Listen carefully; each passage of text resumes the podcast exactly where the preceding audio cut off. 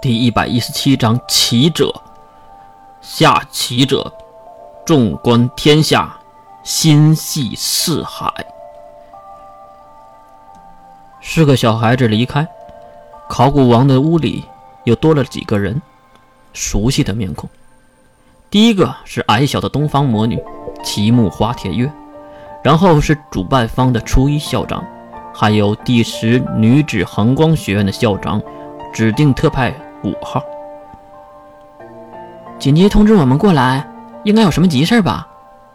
初一校长最先开口，他还是那个高中生的相貌和话语，怎么看也不像和考古王是一个年代的人。确实啊，你们先看看这个。边说，将平板电脑中的信息直接隔空传到了对方的手机里。三个人也是拿出手机，看向屏幕。开玩笑的吧？最先开口的是五号，他猛地站了起来，可能是被上面的东西吓到了。证据就在这里，是可以考证的。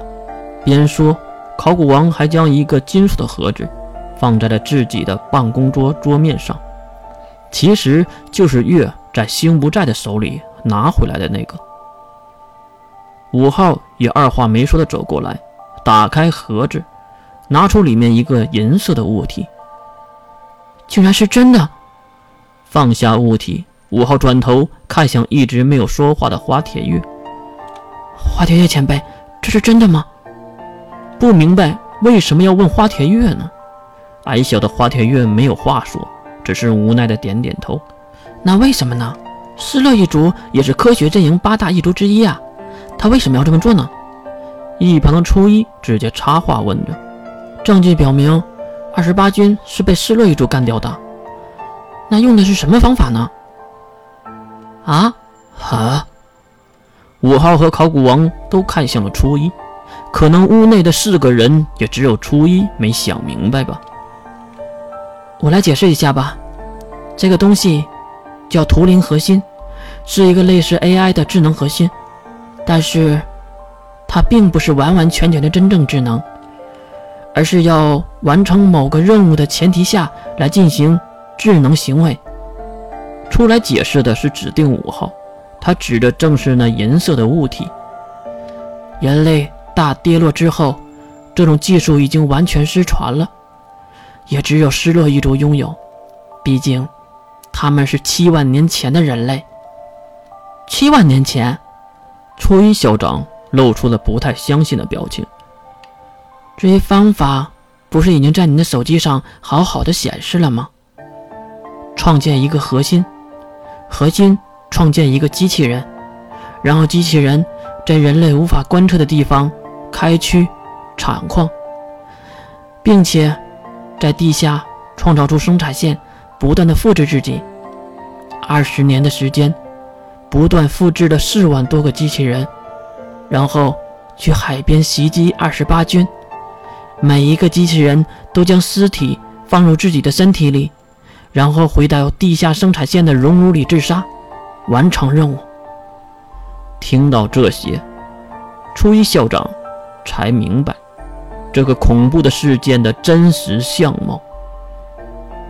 怪不得现场没有魔法和超能力的打斗痕迹。而且还没有敌人的血液。唉，原来是机器人呢。不过这些情报都是在那个核心里找到的吗？对，所有的信息都完好的保留在核心里。但是为什么核心没有被毁灭呢？久久没有说话的考古王说话了。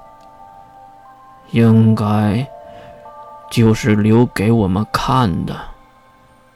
对方一定在暗处得意的笑呢，这是挑衅。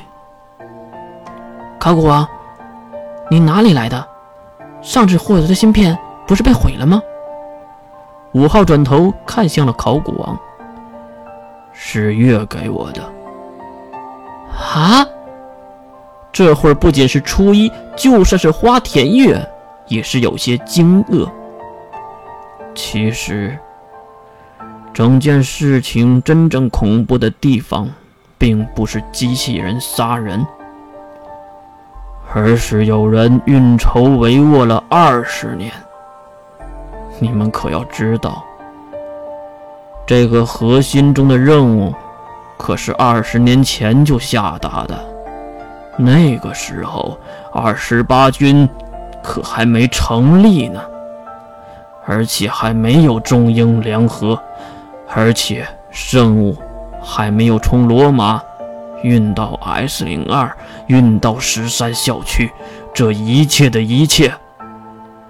可不是巧合那么简单呐！那是什么？